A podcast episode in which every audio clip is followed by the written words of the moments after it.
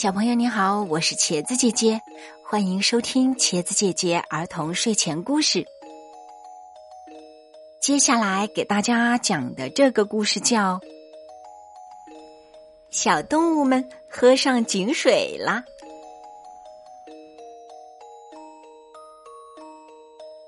火红的太阳高高挂在天空，大地简直快要被烤焦了。一连三个月没有下雨，村边池塘里的水越来越少了。池塘里的水是全村唯一的饮用水源，剩余的一点点水用完后，怎么生活呢？动物们都十分着急。猕猴想，光着急没有用，还是要挖一口井解燃眉之急。他从家里拿出工具，在大树旁边开始掘土挖井。挖井是力气活，猕猴干了一会儿就累得气喘吁吁。狗熊和狐狸。见猕猴在挖井，走了过去。狗熊冷冷的对猕猴说：“你这么瘦弱，居然想挖井，真是痴心妄想，不自量力。”狐狸看了一眼忙着挖井的猕猴，讥笑道：“你这么努力挖井，图什么呢？想出风头是吧？”是你想出名想疯了吧？猕猴不理睬狗熊和狐狸，继续用铁铲掘土，放入竹筐，然后爬上来，用绳子把装满泥土的沉重竹筐拉上来。大象看到猕猴在忙碌的挖水井。急忙走了过去。大象什么也没有说，就用长鼻子伸下去，把装满泥土的竹筐拉上来。有了大象的配合，猕猴挖井的速度快多了。狗熊和狐狸在大树下。睡了一觉，醒来，感到十分口渴，急匆匆去池塘边喝水。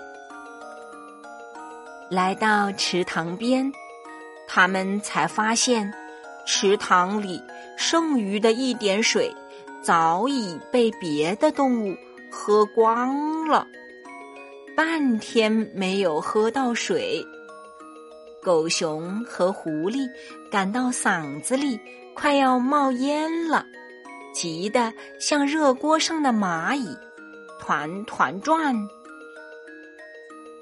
猕猴和大象挖的井中冒出了清澈的水，他们用吊桶吊起来喝了一口，觉得格外的清凉甘甜。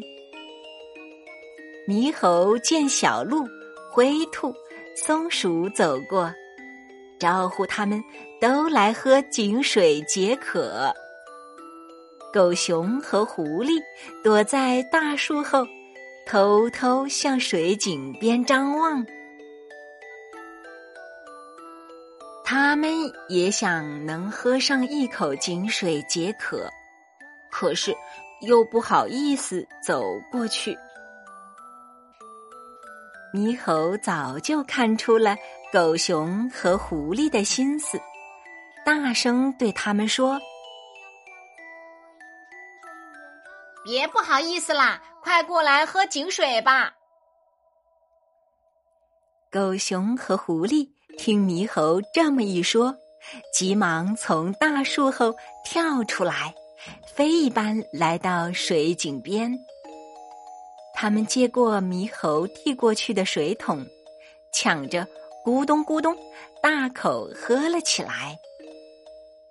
狗熊和狐狸喝完水，对猕猴说：“谢谢，谢谢。”猕猴对狗熊和狐狸说：“